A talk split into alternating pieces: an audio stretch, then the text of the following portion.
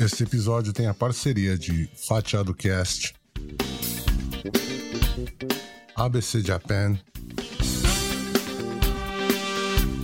e Pokebras.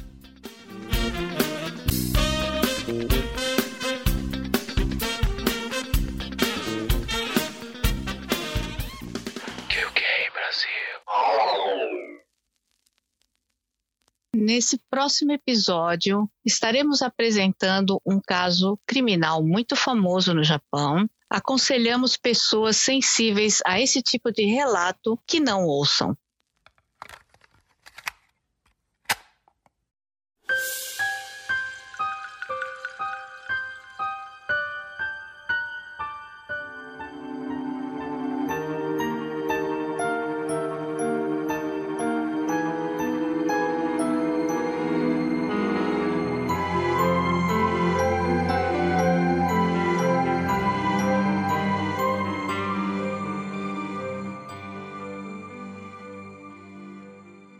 Episódio 3 Junko Furuta 44 dias de tortura.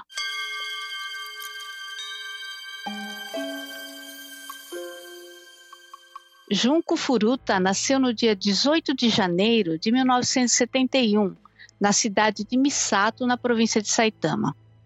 Na ocasião dos fatos, 1988, Junko estudava o seu último ano na Yashio Minami High School e trabalhava meio período como garçonete. Estudante exemplar, bonita, inteligente e tímida, não frequentava festinhas, não bebia, não fumava, muito diferente de boa parte dos demais estudantes. Na mesma escola de Junko, estudava Hiroshi Miyano, conhecido por ser valentão e que se gabava e era temido por suas conexões com a Yakuza, a máfia japonesa. Hiroshi havia desenvolvido uma espécie de crush por Junko. E ao assediá-la, ficou furioso ao ouvir um não. Para ele, isso era inconcebível, já que nunca havia sido rejeitado por nenhuma garota, pois elas os, o temiam. Violento e dono de uma conduta abusiva, no dia 25 de novembro de 1988, apenas alguns dias antes de ter sido desprezado por Junko, Hiroshi Miyano, junto com seu amigo Shinji Minato, de 16 anos, estavam rondando em um parque, local onde costumavam atacar sexualmente as mulheres. Estupradores experientes desde muito cedo, os dois eram conhecidos por possuírem um olhar clínico para detectar alvos fáceis. Assim, às 8h30 daquele dia de 1988, os dois identificaram Junko Furuta cruzando o caminho em sua bicicleta em direção ao trabalho. Armaram um plano rapidamente. Shinji chutou a bicicleta da garota à sua passagem, como uma maneira de derrubá-la e criar uma oportunidade para Hiroshi que fingiu reprimir a atitude do amigo e ajudou Junko a se levantar. Ele prontamente se ofereceu para escoltá-la até o trabalho e ela acabou aceitando. No meio do caminho, Hiroshi ameaçou matá-la se não o seguisse em silêncio. Eles chegaram em um armazém abandonado, onde o garoto a estuprou enquanto a aterrorizava com ameaças de morte. De lá, levou-a para um hotel, onde voltou a estuprá-la. E ligou para Minato e seus outros amigos, Joe Ogura e Asushi Watanabe, e se gabou sobre seu estupro. Ogura supostamente pediu a Miano para mantê-la, para que todos pudessem ter uma chance.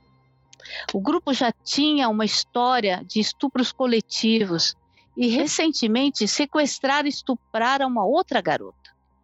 Por volta das três da manhã, Miano levou Furuta para um parque próximo, onde Minato, Ogura e Watanabe estavam esperando. Eles disseram a ela que eles sabiam onde ela morava, através de um caderno em sua mochila, e que Yakuza mataria sua família se ela tentasse escapar. Ela foi facilmente dominada pelos quatro garotos e levada para uma casa no distrito de Ayase, em Adachi, Tóquio. A casa, que pertencia aos pais de Minato, logo se tornou ponto de encontro regular de gangues.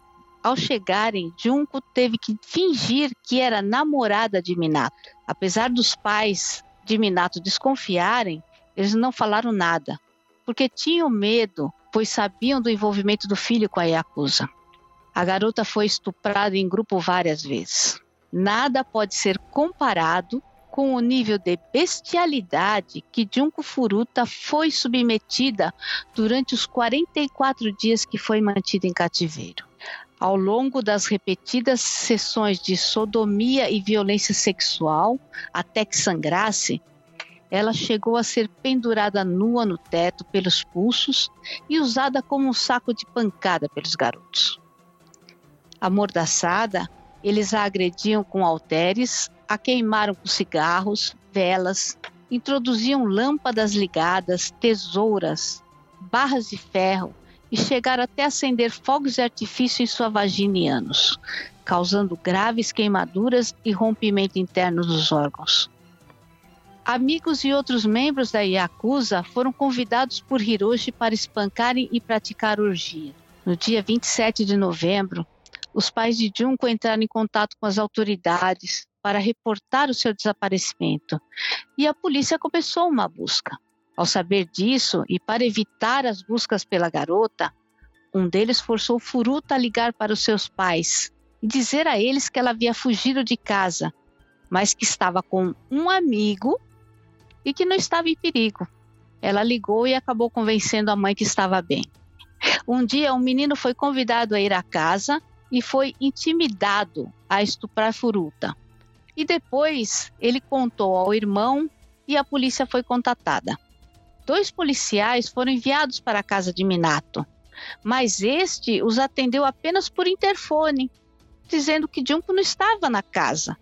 E eles foram embora. Os policiais foram demitidos depois que isso foi divulgado, por não seguirem o protocolo. Junko tentou escapar diversas vezes, e por isso as torturas ficavam cada vez piores. Certa vez eles colocaram fogo nos seus pés. Eles deixavam Junko sem comer nada por vários dias.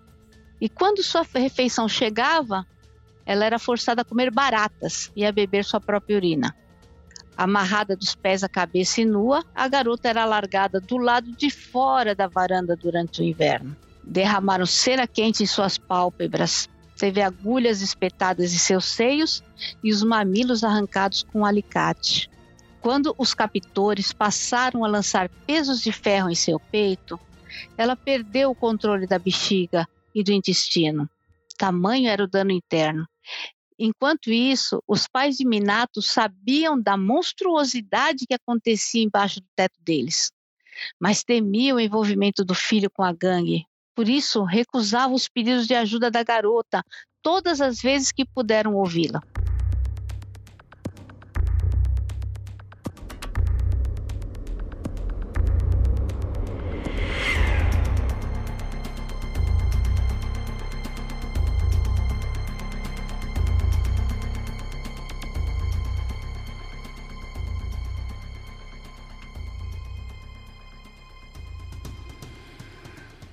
Em 15 dias, o rosto de Junko estava tão machucado que ela perdeu a capacidade de respirar pelo nariz. Estima-se que ela foi estuprada cerca de 400 vezes, sendo que, por dia, mais de 20 homens diferentes eram levados por Hiroshi até o quarto para violentar e agredi-la brutalmente. Devido à diminuição do tamanho de seu cérebro, em consequência das pancadas na cabeça, a jovem passou a sucumbir ainda mais às convulsões e desmaios. Em 20 dias, ela havia perdido a capacidade de se mover, pois era incapaz de usar as mãos, cujos ossos estavam moídos.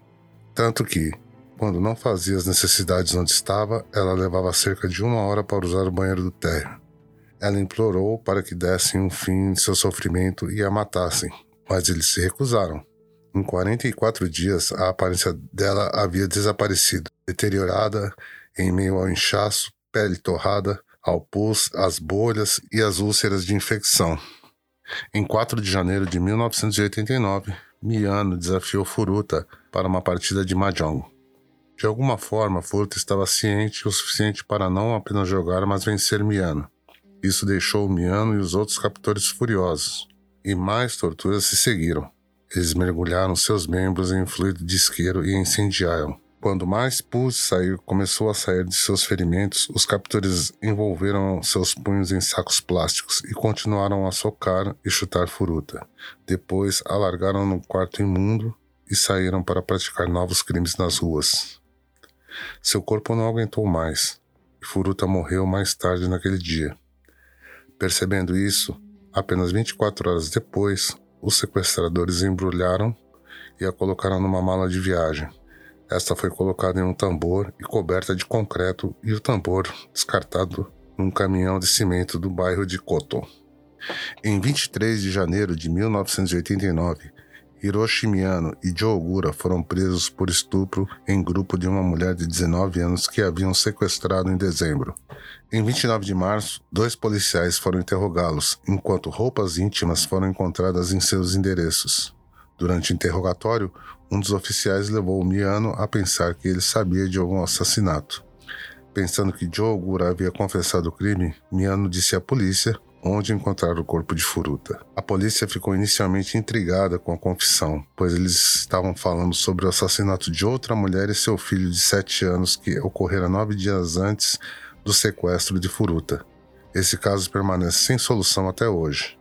A polícia encontrou o tambor contendo o corpo de Furuta no dia seguinte. Ela foi identificada por meio de impressões digitais. Em 1 de abril de 1989, Joe Ogura foi preso por outro ataque sexual e, posteriormente, preso por assassinato, seguindo pela prisão dos demais envolvidos. O primeiro julgamento começou em 31 de julho de 1989 em Tóquio. Segundo a lei juvenil do Japão, os principais réus eram conhecidos como A, B, C e D durante o julgamento para proteger suas identidades, e a vítima foi identificada como E. A lei juvenil depende da reabilitação e educação de jovens criminosos, em vez de punição severa. É raro que jovens sejam julgados no Tribunal Criminal Distrital.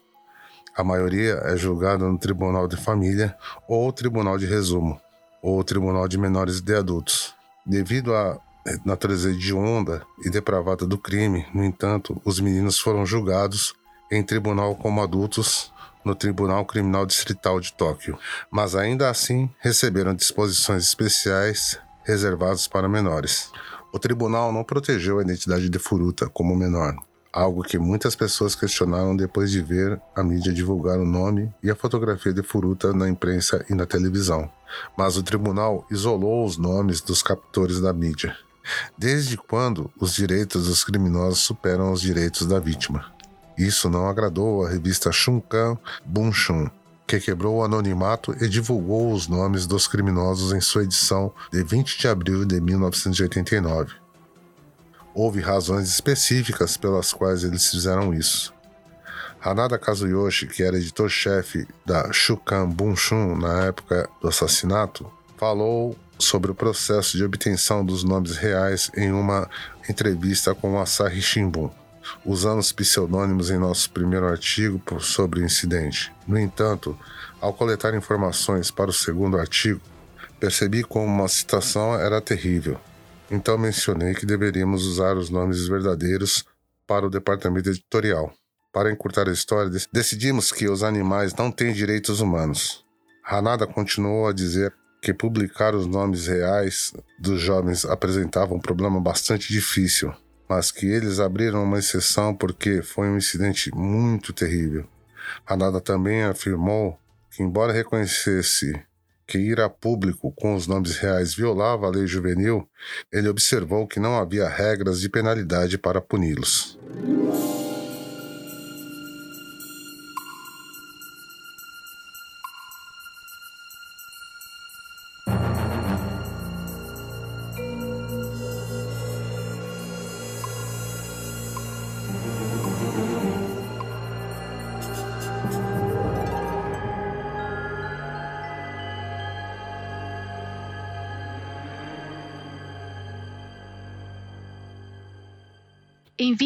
Julho de 1990, As sentenças foram proferidas. Todos os quatro criminosos confessaram causar lesões corporais resultando em morte, em vez de se declararem culpados de assassinato. Miano, apontado como o líder, foi condenado a 20 anos de prisão, a pena máxima antes da prisão perpétua. Ogura recebeu oito anos de prisão juvenil. Minato e Watanabe receberam de 5 a 7 anos e de 5 a 9 anos, respectivamente. As frases brandas deixaram um gosto amargo na boca de muitas pessoas. A mãe de, Furu, de Junko Furuta supostamente teve um colapso mental ao ouvir o que aconteceu com sua filha e foi submetida a tratamento psiquiátrico. A família Furuta entrou com uma ação civil contra a família Minato e venceu. A família Minato supostamente pagou indenizações após vender sua casa. Não foi apenas a família de Furuta que ficou indignada com a sentença. Cartas e telefonemas reclamando das sentenças leves inundaram o Tribunal Distrital de Tóquio e a promotoria. A maioria exigiu a pena de morte. A mídia noticiou que a sentença foi uma falha grosseira da lei juvenil japonesa. A mãe de Ogura, supostamente, vandalizou o túmulo de Furuta, afirmando que ela arruinou a vida de seu filho. Dos quatro agressores originais, três já entraram em conflito com a lei várias vezes. Miano supostamente se gabou de ter escapado com facilidade e continuou suas atividades na Yakuza, usando o dinheiro de seu pai para comprar carros caros. Em 2013, ele foi preso por fraude, mas foi libertado sem cumprir pena. Ogura foi legalmente adotado por um amigo e mudou seu sobrenome para Kamisako após sua libertação. Em 2004, ele foi preso por tentativa de homicídio ele havia sequestrado e espancado um conhecido com quem acreditava que sua namorada estava envolvida. A vítima disse à polícia que Kamisako mencionou que ele escapou de um assassinato antes e que poderia fazer isso novamente. Kamisako negou ter dito essas coisas e cumpriu sete anos de prisão por agressão. Mais recentemente, em 2018, Minato foi preso por tentativa de homicídio. Ele espancou um assalariado com um cacetete e tentou cortar sua garganta com uma faca. Minato afirmou que não tinha intenção de matar, mas, dado seu passado e seu testemunho inconstante, o tribunal não acreditou. Os relatos da mídia foram escassos em detalhes, mal mencionando que ele estava envolvido na morte de Furuta. Pelo menos três livros de língua japonesa foram escritos sobre o incidente. Um filme Joshi Kosei Konkuritozume Satsujin Jiken foi feito sobre o incidente por Katsu, Katsuya Matsumura em 1995. Outro filme, Konkurito, dirigido por Hiromu Nakamura, foi feito em 2004, baseado em um dos livros sobre o caso. Seiji Fuji escreveu um romance sobre o caso, Juna Nasai, 70 Years Old que foi transformado em um mangá por Yoji Kamata.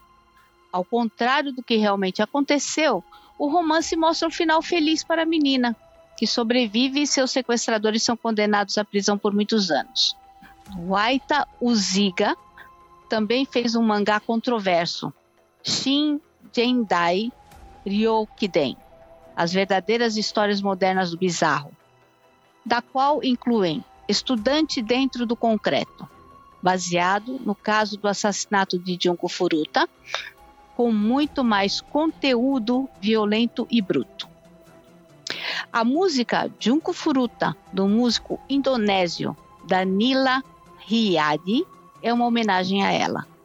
A música 44 Days, do músico Mr. Kitty, é sobre o incidente. Em 2006, a banda japonesa visual K-Rock Band, The Gazette, lançou uma música no seu álbum New, chamada Taion, Temperatura Corporal. A música é um tributo a Junko.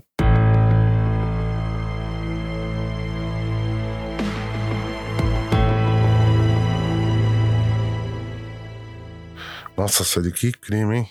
Pelo amor de Deus, hein? É, a primeira vez que eu ouvi falar desse crime, eu achei assim uma coisa. Eu já tinha ouvido falar desse crime antes, né? Eu já sabia a história antes. E eu achei assim uma coisa totalmente bárbara, uma coisa assim que é, o pessoal pensa que só se vê em filme, né? Mas a gente vê que é a realidade, né? Animalesco, né? Animalesco. É uma... Você não tem outra, é... outra coisa para falar, né? É, a gente não tem ideia, né, do que o ser humano é capaz, né? Exatamente. Principalmente quando ele acha que ele tá no poder, né? Uhum. Eu fiquei, você sabe o que eu fiquei mais surpreso ainda? É o pai do menino sabendo que a menina tá passando por tudo aquilo, né? Uhum. E o cara não a família não fazer nada, eu achei o, é, o é, a família. E a outra, a mãe do outro, que foi, foi depredar o túmulo da menina, dizendo que a menina que tinha destruído a, a, a vida do filho dela. É. Sabe? Um absurdo. Um absurdo, né? É um absurdo. No, caso, no caso desses daí, a gente percebeu que o, que o reformatório não adiantou nada, né? Uhum. Então. Não, aí não, não adiantou nada, porque aquilo já estava enraizado. Eu não sei, eu não, que não tem detalhes sobre a família de cada um deles. Você está entendendo? Eu é. acho que aí a, a, coisa vem da base familiar, na verdade. Entendeu? Porque uhum. você vê são, são crianças que aparentemente, primeiro, tinham posses, uhum. tá? Uhum. Não eram pobres né? Uhum. Tinham posses. Uhum. Segundo, é, tipo de família que os jovens é, aprontam e não são é, penalizados, não são né? disciplinados, né? Não uhum. são castigados, não recebem nenhuma punição. Exato. Então, cada vez mais eles falam assim: eu posso, eu posso, eu posso e acabou. Nossa, eu fiquei.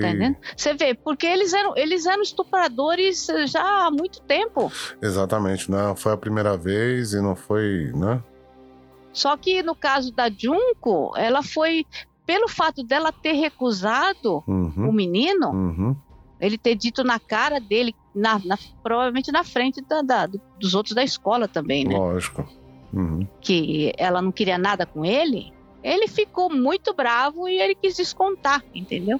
Nossa, eu achei horrível isso, horrível mesmo. E não é todo mundo que se recupera, né? Infelizmente. Não, não triste. dá. Um caso como esse, porque ela 44 dias sendo torturada, quer dizer, essas pessoas eles têm problemas mesmo. Exatamente. Eles são sádicos mesmo, são sádicos. Eles não simplesmente mataram. exatamente. Você está entendendo? Tô... Eles, é, eles torturaram ela antes é. dela morrer. E você sabe o que eu achei curioso também, Sueli? Que só os quatro hum. foram eles foram penalizados, né? Só Sim, que. Os pais não, né? Os pais não. As pessoas que. É, que foram lá estuprar Participaram, ela. sim. Né? Porque não deixa de ser estupro, né? É, você vê só a, o absurdo da, da, do menino lá ter falado pro irmão dele: olha, fui obrigado a estuprar uma menina lá assim, assim, assado. Uhum. Darem parte na polícia. Uhum e dois policiais lá bater na porta dele e ele simplesmente fala por, por interfone: Não, não tem ninguém aqui, tá tudo bem. Hum. E os caras virarem, virarem as costas e falar: ah, tá bom, e foram embora. Foram embora, incrível, né? né? É por isso que eu acho que, na verdade, o que eu acredito é que não era uma família qualquer. É, porque para fazer uma coisa dessa, né? É. Ou o guarda é muito incompetente, ou o policial é muito incompetente mesmo, né? Sim, eram dois, né? É, dois, dois, dois muito. Bom, tanto que foram mandados embora, né? Sim, sim, Lógico. porque não era, não era o procedimento, eles tinham, é, ter uma denúncia, eles tinham que ter entrado na casa. Exatamente, para averiguar, né? Talvez uhum. por, por eles serem um, ricos, né? Uhum. E acho que deve ter intimidado os guardas, né? Uhum. Nossa, é. Bom, isso aí, como nós dissemos aí, né? tem em todo lugar, né? É, e como a gente tinha comentado um pouquinho antes, né, da gente uhum. começar a, a, preparar o podcast, né? Uhum. Tava comentando sobre a época, né? Uhum. Da, ah, sim, Japão. sim, sim, show, né? Que foi uma época é. assim bem conturbada aqui no. É, os anos 80, até, na verdade, até o princípio dos anos 90, né? Uhum. É, a juventude no Japão é, passava por uma fase muito complicada, Exatamente. principalmente a, é, talvez no interior nem tanto, mas nas grandes cidades era bem complicado, né? Uhum. Essa, esse caso aqui aconteceu na Grande Tóquio, né? É. Na região de Grande Tóquio. Uhum. E a gente teve. É uma, uma época que tinha muito problema, era, era época de gangues, né? Muita, Havia gangues, havia gangues, né? é, os famosos bolsozocos, né? Uhum. Que a, do, perduraram até metade dos anos 90, mais ou menos, né? E, e que inclusive teve problemas na, na, na- na nossa comunidade mesmo, no, no início dos anos 90, teve muito problema Uhum. com essa coisa de é, delinquência juvenil, né? Se envolveram muito com essa parte também, É, é, justamente porque era uma, uma parte que o índice de delinquência juvenil era muito alto no Japão, é, extremamente alto. exatamente. Todo porque- mundo queria ter suas gangues, muitos se envolveram realmente com a Yakuza nessa época, Exatamente. né? Já começava aquela aquela coisa de o início, né, da- das coisas de drogas, Uhum. né, bebidas é, e coisas mais, né? Uhum. E depois, graças a Deus, parece que do final dos anos 90 para cá a coisa melhorou, né? Uhum. Estabilizou, mas nessa época era, era realmente era, era muito difícil, era muito complicado. Os, Exatamente. a- os jovens realmente criavam gangues, né, dentro Uhum. das próprias escolas, né? Não. Você sabe por quê, né? É, muitas vezes, né? Porque É. de- dentro da escola tem uma sala que é. Eles não vão falar, não falam isso, né? Mas a pessoa que tem Uhum. dificuldade de aprendizado, pessoa que tem Uhum. problema de comportamento, que pra não atrapalhar as pessoas, eles deixam a pessoa lá e dá a lição. Sim, sim, sim. E, obviamente, o japonês que estava naquela sala aí não era um flor que se cheirava, né? É, sim. O brasileiro, como não tinha problema de idioma, largavam lá também. Uhum. Então você sabe, né? Misturou, você sabe o que É, acontece, se, se, se, se- junta com as fru- frutas podres, né? né? É, então, Acaba aí, apodrecendo também, né? Exatamente. E o brasileiro não porque era, é, é, era ruim, né? As, as crianças são ruins, mas é porque, é, para não atrapalhar a, a sala, desenvolvimento da sala, eles colocavam com, nessa sala, né? Uhum, E o- uhum. Tem muita gente que fala que isso é Furioshitsu, né? Que é só. Sim, sim. Eu não gosto de falar, usar esse termo, né? Mas é porque o brasileiro não, não, não fa- não falava o idioma, né? Não, não Sim. dominava o idioma, acabou atrapalhando na visão deles, né? Uhum. Então, quer dizer, isso aí aconteceu muito justamente por isso, né? A pessoa fala só um lado, né? Ah, porque teve muito brasileiro que entrou pro caminho errado, que virou. É, E, também, e também tinha aqueles pais que deixavam as crianças fora da escola nessa época, né? Os Exatamente. brasileiros, né? Exatamente. Muitas crianças ficavam na rua enquanto os pais trabalhavam porque não, não, não, eram colocados nas escolas. Exatamente. Né? E só aprendia coisa ruim na, na, na rua, né? É. Aprender o que na rua? É, molecada que fica na Sem rua. fazer nada o dia inteiro. É, exatamente. Isso aí em qualquer lugar, né? Uhum. Aí já, já menino, já entrando na adolescência, Uhum. só vai aprender coisa que não presta, não vai aprender coisa boa. Exatamente, né? Não tem um exemplo bom, não vai fazer coisa boa, né? Mas Com certeza. é um caso triste, é um caso bem assustador, né? Bem, bem forte, né? É Mas, muito, muito. é, como eu tô falando, a gente tá fazendo esse relato aqui, né? é, a, a título das, das pessoas conhecerem esses casos hediondos aí que. do- É, do Japão, né? principalmente, co- como eu digo, é um exemplo também é, dos pais que não acompanham, né? Exatamente. ah, o que os filhos estão fazendo, não, Uhum. não dão punição ao filho quando ele pratica um ato errado, Exatamente. né? E a gente tá falando punir, não tá falando no sentido de bater, não é isso, né? Não, mas a É, criança tem que corrigir. saber o que é certo, o que é errado. Exatamente, corrigir, Tem saber que o que é. ter, ter uma correção. Uhum. Agora, você vê, você vê, eles não aprenderam nada, foram condenados, ainda saíram se gabando que se livraram rapidinho da coisa, Uhum, voltaram a se envolver em crimes, né? exatamente. Gastando o dinheiro dos pais ainda, porque Exatamente. os pais tinham dinheiro, como eu falei. Uhum. Às vezes até Né? por medo, né? Até tirando o dinheiro do pai, né? É, mas Daí é que tá, né? Uhum. São coisas que é, é tudo, você vai. É, são pessoas que elas vão, vão se sentindo cada vez mais poderosas, porque elas não recebem punição pelo que fazem. Exatamente. Bom, né? é triste, mas, né? É, é... é mais, é mais é, o que é o que é triste mesmo é que a família da vítima, né? Ah, eu fiquei também bem, bem chocado com isso aí, né? Bem... É, a, a, família da vítima, é, todo mundo ficou chocado, os, a, os amigos de escola dela, uhum. sabe, os professores. A Chocou, mãe, né? porque na verdade a, a cidade, uhum. é, a cidade de Misato em, uhum. não é uma cidade grande. É, então todo mundo conhece todo mundo, né? É, é uma cidade relativamente pequena, interiorana até. Uhum. Sabe? Então, é, com certeza foi chocante para a cidade inteira é. aquilo. E o pai e a mãe ficou com problema psiquiátrico também, né? Acabou com a vida sim, da família, sim. né? Acabou com a família, né? Exatamente, exatamente. É.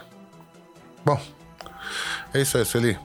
No... É isso aí. A gente fez essa, esse esclarecimento aqui no final, né? Para as pessoas entenderem também um pouco, né? Uhum, do, claro, do, do contexto de tudo, né? Do contexto da coisa, né? Eu sei que é uma coisa muito chocante.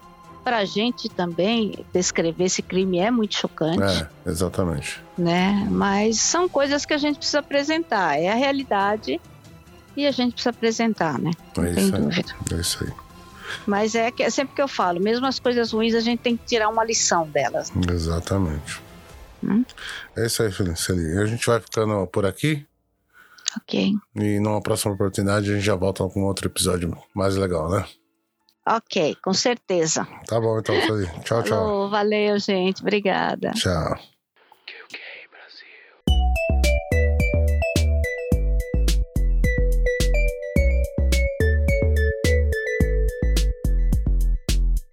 QK Brasil Multimídia e Criação.